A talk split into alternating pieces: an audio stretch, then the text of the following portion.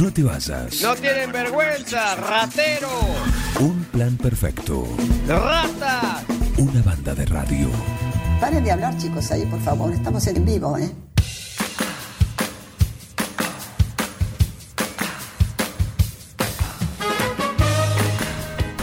Siete minutos pasaron de las 10. Estamos acá en un plan perfecto en el aire de Forti. Como hacemos habitualmente, abrimos el espacio, el espacio de charlas a futuro. Y hoy le toca una vez más a Nacho Palacio. Aquí le damos la bienvenida. ¿Cómo andas, Nacho? Buen día, Juan. Buen día. Muy, muy bien, por suerte. Eh, nada, tranquilo, con calor. Sí, bueno, pero. Y aparte está de mudanza, ¿no? Estoy de mudanza, estoy de mudanza justamente en este momento. Nos estamos abriendo un local partidario de cara a las próximas elecciones internas con la idea de, bueno, de tener un lugar de referencia, de poder juntarnos con los afiliados, de que ya algunos que querían reunirse para charlar distintas inquietudes, y no solo los afiliados, obviamente, ya algún vecino ha pasado a, a chusmear y a, y a poder charlar distintos temas y, y la verdad que, que es bueno ya que con esto de la pandemia se dificulta mucho el acceso a las distintas casas, las recorridas barriales, por lo menos tenemos un punto de referencia que, que la gente puede venir. Así que estamos, como bien decís, justo de mudanza, empezándonos a acomodar cerquita de la radio. ¿Dónde está el local? Puntualmente, así. Está, está ubicado Robio 909, en Robio casi esquina Mitre. Eh, hoy, hoy hoy pueden verlo porque hay un cartel de tatuaje como, como me gastabas hace un rato. Eh, así que este es el local que vamos a tener de- en principio para la campaña de las próximas internas. Ujú. Eh, perfecto, lo de tatuajes está, es el local anterior, tiene el cartel arriba, sí, y, pero bueno, no es parte del servicio. Eh, un, un voto, un tatuaje. puede, puede ser eso, ojo que puede ser una buena publicidad para algunos, pero bueno, no. La verdad que no, no estamos habilitados para hacer tatuajes. Bien. Nacho, buen día. Miguel Bengoa, ¿cómo te va? ¿Qué tal, Miguel? La, la cara de quién te tatuarías? ¿La de Alfonsín? ¿La de Irigoyen? ¿La de Alem? Eh, mirá, podría ser un, un mix de, de todos, y obviamente la de Ili y Alfonsín. De un, Ilia, un claro. tatuaje que mm, siempre yo me quise hacer, yo no tengo tatuajes, ¿no? Eh, siempre era eh, la pluma y el martillo, que es representativo Claro. del escudo radical y de la juventud radical. Siempre fue una como una deuda pendiente que la quise hacer de adolescente y bueno, nunca la, la hice. Bien. Igual no sé si garpa mucho, ¿no? Una playa así, te sacaba la pileta y tenés a, a, Ili, a Ili en un en un hombro o la espalda con Alfonsín, por ejemplo. Digo. No, bueno, pero alguno se va a acercar a hablar, me imagino. Sí, sí, Sí, bueno, no, por supuesto, por supuesto. Hay tanto Maradona dando vuelta últimamente que bueno. Claro. Bien. Claro, Tal cual, tal cual. Escúchame, acá veo que eh, vos, eh, vos recién lo mencionabas, el local tiene que ver con, con la interna, que están, ya está, bueno, estamos entrando en febrero, que imagino que va a ser el mes, el mes intenso, ya para después entrar en la recta final en marzo.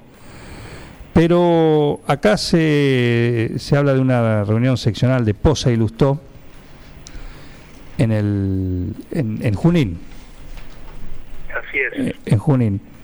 Acá veo que va a estar, eh, digamos, tu rival va a estar ahí, eh, anuncia que hoy está para el diario Tiempo. Eh, ¿Ustedes no están invitados? No, no, no, claro que sí, claro que sí. De- De hecho, somos parte de la, de la organización. La, la idea van a ser ocho actividades que se van a hacer con Martín Lustó en las ocho secciones electorales, donde se comienza justamente el jueves 4, primero en Pergamino, que es la segunda sección electoral, y después en Junín, con la intención de, de concentrar a todos los distritos de, de la sección para poder, obviamente, dialogar con Martín, con Gustavo Pose, eh, Dania Tabela, nuestra candidata a vice, eh, eh, en pos de lo que viene la, la- la próxima elección interna y, por supuesto, también lo que tiene que ver con las fotos de rigor para esta campaña electoral. Así que hoy estamos justamente en plena organización porque por cuestiones de, de protocolo COVID, de autorizaciones municipales que se tuvieron que pedir para hacer una actividad de esta magnitud, solo se autorizan hasta 100 personas, así que el espacio va a ser muy reducido para los candidatos y referentes distritales. Bien, bien, ahí ultimando ya lo, los datos y imagino lo- los temas en y ahí en esas reuniones cuando se, cuando ocurre todo esto hay algún momento para decir bueno a ver venga no sé 9 de julio a ver cómo estamos el 9 de julio Palacio Fernández qué tal y tiene una charla entre los cuatro cuando los cuatro digo junto con Pose y Lustó para decir muchachos cómo venimos Eh, puede, puede ver que puede, puede ver que se dé siempre siempre se expone la situación de, de cada de cada distrito de, de cara obviamente en este caso a la, próxima interna. Siempre lo que se intenta es dialogar de primera mano comentar lo que pasa en, cada localidad. A ver, más, más allá de la interna, entonces siempre es muy valioso en este caso que va a poder esperar Martín Lustó, que, que es nuestro referente a nivel nacional y que aparte es senador nacional, comentarle eh, la situación eh, no solo local, sino también zonal, los problemas que, que, se tienen, que uno ve, eh, siempre son muy valiosas en ese sentido y, y por supuesto escuchar la, la palabra de él. Eh, lo que tiene que ver netamente con la interna, nuestro espacio lo ha dicho del minuto uno y que, que es el punto, me parece, los puntos más importantes, que es tener reglas claras. Cuando decimos reglas claras dentro del frente electoral, que significa que el que quiera competir pueda tener paso, el que se acerca a este espacio sabe cuáles son las condiciones y que no se van a acomodar, depende quien tenga, como mal se dice, la lapicera o quien tenga eh, en ese momento la voz cantante, sino que haya reglas iguales para todos los que quieran participar. Después cada uno deba mostrar con el voto de, los vecinos, o en nuestro caso de los afiliados. Eh, en esto también se da para adentro, y esto tiene que ver en la situación interna. Hoy nosotros a nivel local tenemos una interna y, y los dos candidatos a presidente abonamos al mismo espacio. Y la verdad fue esa, fue cada uno puede competir con las mismas reglas y la misma capacidad. Pues, eh, ah, ah, bueno, yo soy parte del espacio Evolución de, de Martín Lustó, eh, somos parte de ese grupo, Javier tendrá referencia en otros sectores que abonan a la misma idea, y, y porque, a ver, tenemos esa misma mirada, o por lo menos entendemos que a nivel provincial y a nivel nacional, eh, creemos la referencia de Martín Lustó, de Gustavo Pose, y creemos en un radicalismo protagonista, un radicalismo competitivo y, como te digo antes, reglas claras. O nosotros vamos a competir con total libertad, nadie es más que el otro, y el afiliado el 21 de marzo a nivel local definirá quién tiene que conducir el comité.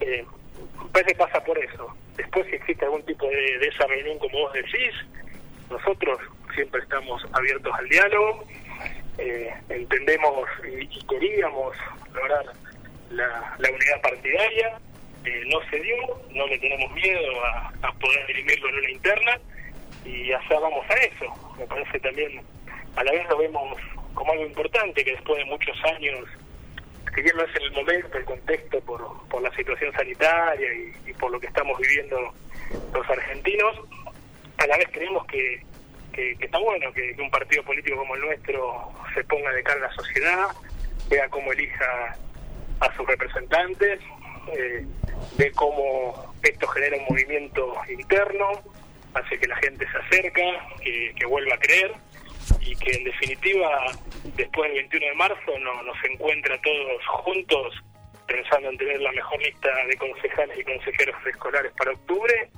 y obviamente ser una opción de gobierno en el 23. Vos nombrabas recién, hablabas de, la, de las pasos y, y te pregunto, porque también es un tema que está en agenda y que imagino que eh, lo siguen de cerca. Cuando digo lo siguen me refiero a todo el arco político de cara a este año electoral, ¿no? Se habla de la suspensión. Paso sí, paso no. ¿Cuál es tu opinión? ¿Qué es lo que, ¿Cuáles serían los pros y los contras de, la suspensión? Mira, no- nosotros con la PASO tenemos siempre la, misma posición. Son importantes y eh, ordenan la realidad política a nivel general y ordenan la política de los frentes electorales como hoy ocurre. Entonces, Eh, me parece que cuando se reformó la ley electoral y se crearon las pasos fue, eh, para la redundancia, un paso importante Sí. a, a la calidad democrática y, y eso se vio demostrado en los primeros años. Eh, después que la discusión sea por el gasto, a mí la verdad no, no me parece que estemos hablando de un gasto innecesario cuando hablamos de mayor calidad democrática en nuestro país.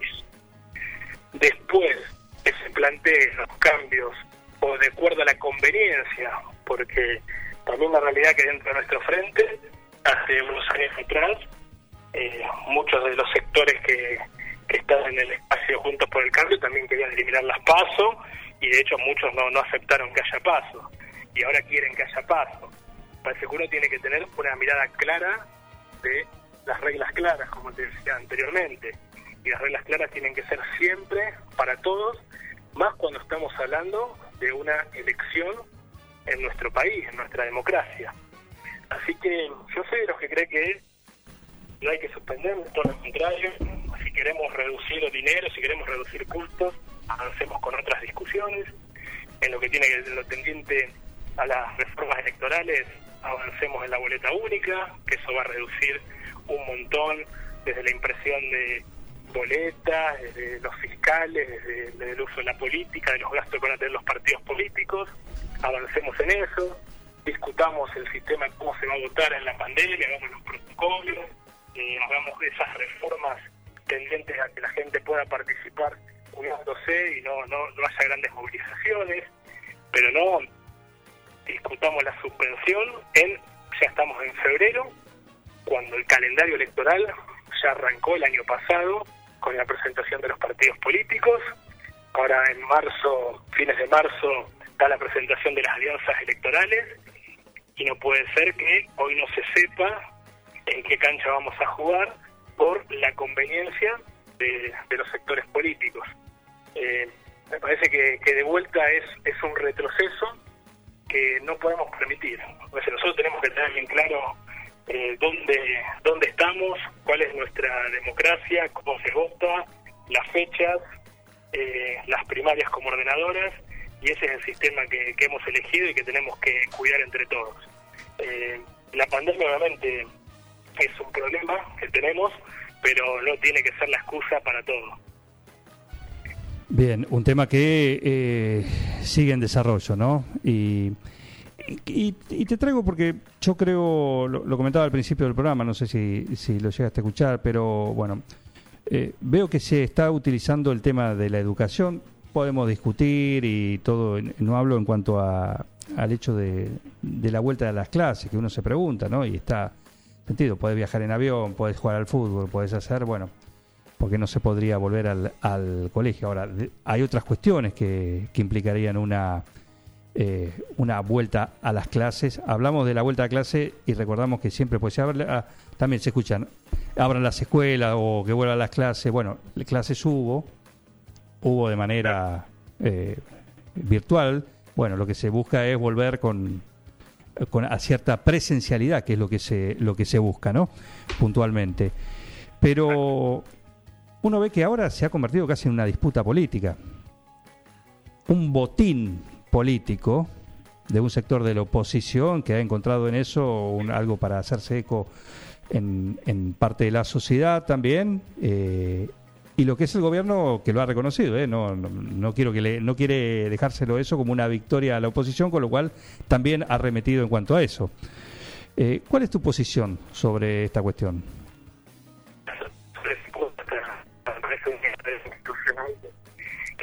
Eh, las clases tienen que comenzar, como vos bien decías, y, y lo voy a aclarar para todos, eh, mi opinión, estamos hablando de las clases presenciales, que muy bien lo, lo dijiste, porque clases hubo claro.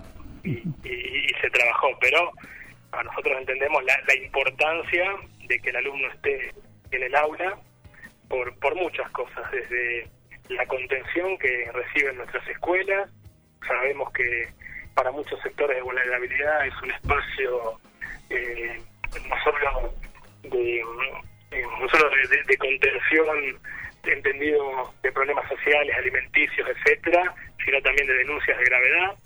y eso durante todo un año no, no ha podido concurrir, se ha podido ir, no se sabe la situación de mucha gente, ni hablar con el tema de la situación de la virtualidad, los problemas de Internet, los costos que acarrean.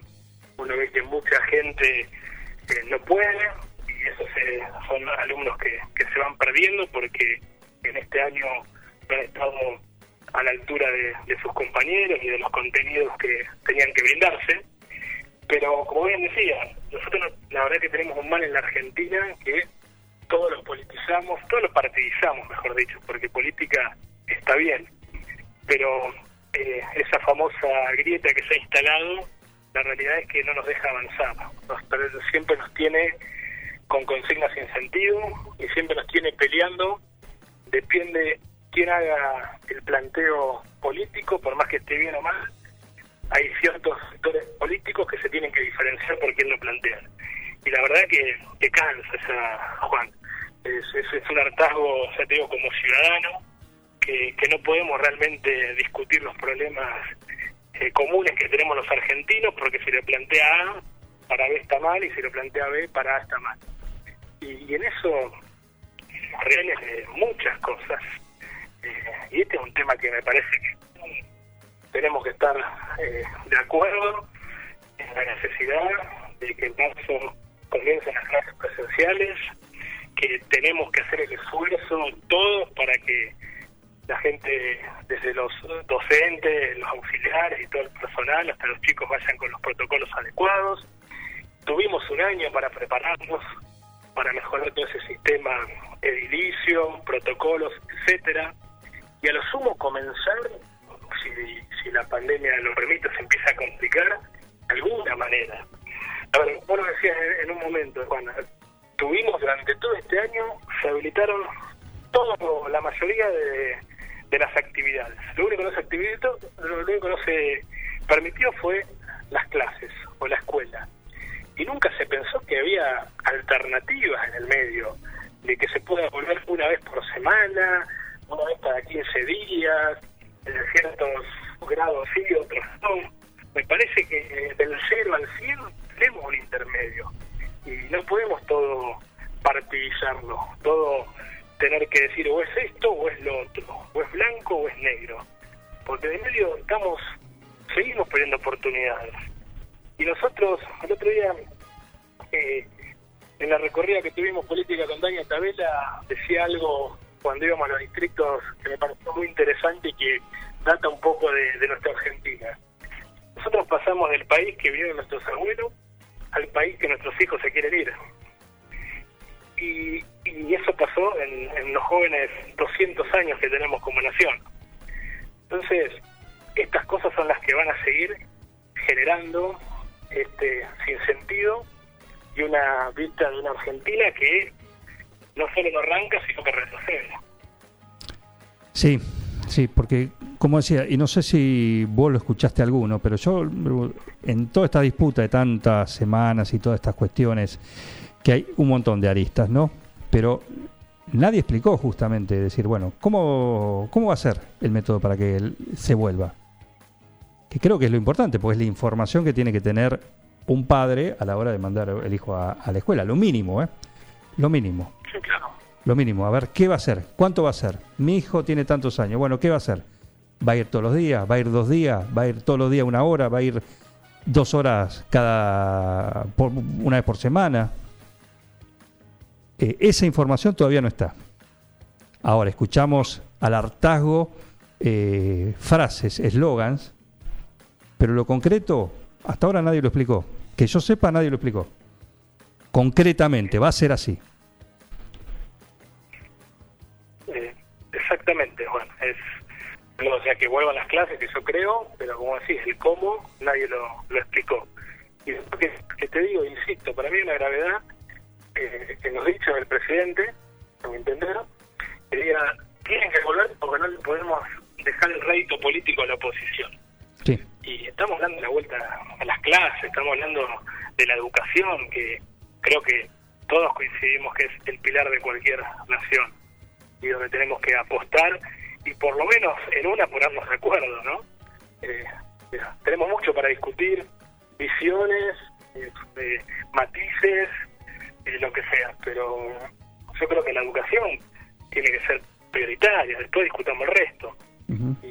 Y la verdad, fue grave lo que pasó, y, esto que vos apuntás también, eh, es grave el no saber, y estamos a, un mes de vuelta de- del comienzo, eh, sería de, de clases, porque arrancan los primeros días de marzo y, y yo la verdad también, como des- desconozco de qué forma va a ser, desconozco el estado de inicio, si se adaptó, como uno ve en distintos países de, de eh, que, no, sea Argentina, porque lo he visto en, en Chile cómo adaptó, eh, creo que Paraguay o Bolivia que habían adaptado las aulas, ni hablar Europa. Eh, yo no sé si la Argentina está trabajando en eso, por lo menos uno no lo ve, y pareciera que no, porque la discusión está centrada en otro lugar.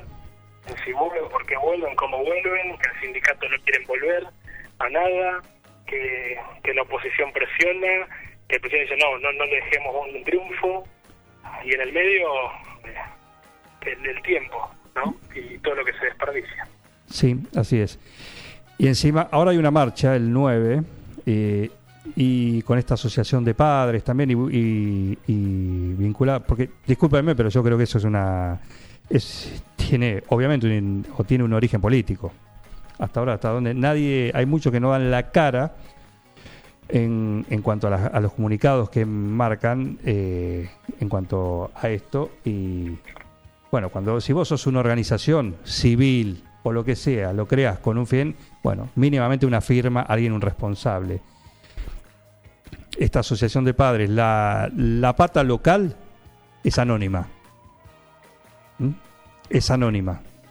El comunicado que mandaron la semana pasada a los medios, que los medios también, creo que deben hacer algunos. No digo nosotros porque no lo hemos replicado justamente por eso, porque tiene que ver con eh, hacete cargo da un nombre, Claro.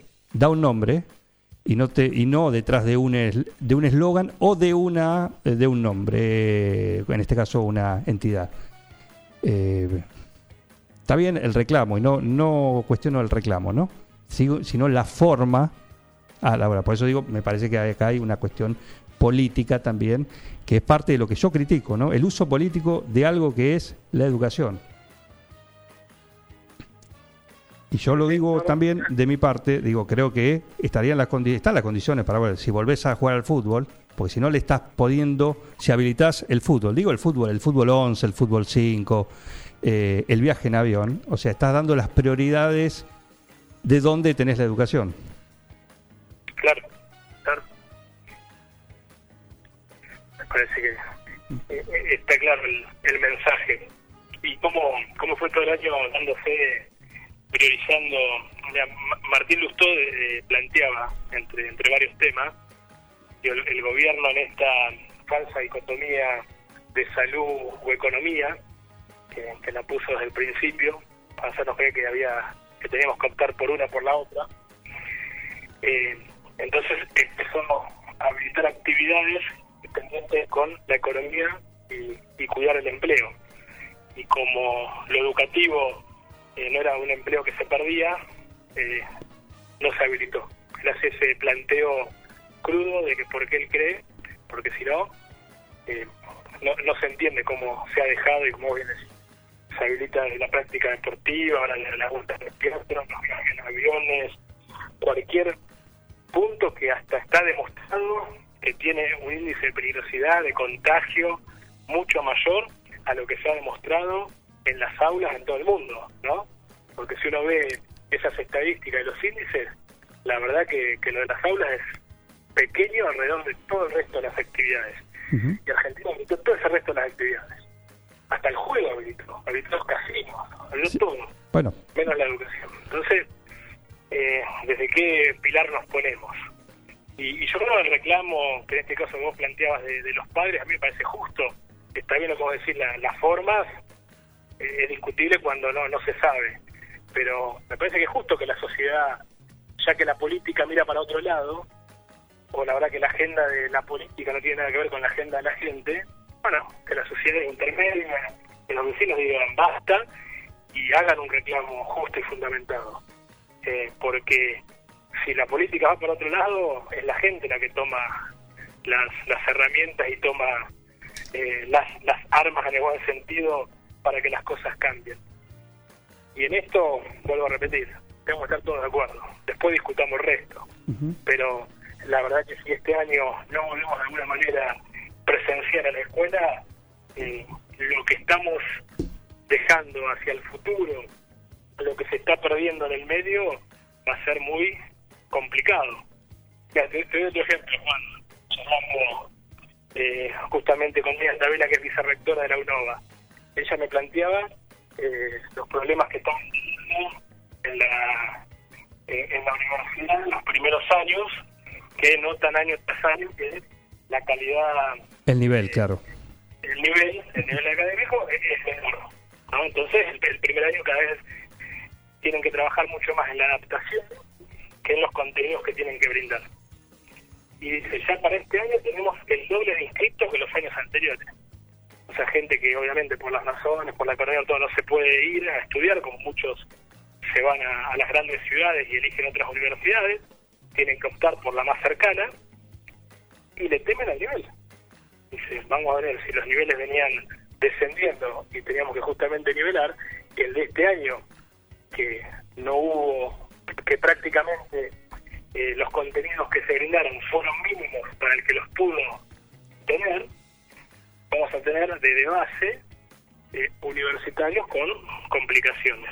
Claro. Y bueno, y este digo, otra realidad, otro dato que uno tiene que entender a lo que nos vamos a enfrentar el día de mañana. Y sí, sin, sin duda, sin duda es parte... La pelota, prioricemos esto, si no eh, nos vamos a seguir complicando y lamentando de, del país que tenemos, de la dirigencia política bastante chata, de, de los eslogans invasivos, de, de una Argentina que nos lamentamos constantemente y como te decía antes, que, que lamentablemente tengamos que ver que la salida del país como una salida, o esencia como una salida, cuando no podemos desarrollarnos ni proyectarnos en nuestro país.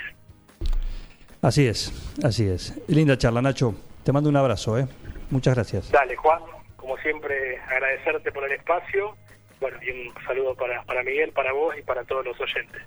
Un saludo. Nacho Palacios, en este espacio que creamos para, para charlar con ellos, políticos locales, los jóvenes políticos locales de las distintas ideologías, invitamos a todos, el que no está es porque no quiso. Charlamos con estos acá en Charlas a Futuro. Seguí con el plan. No te vayas. Digo, qué desastre, pero estoy contento. Un plan perfecto. ¡Mafiosos! Una banda de radio.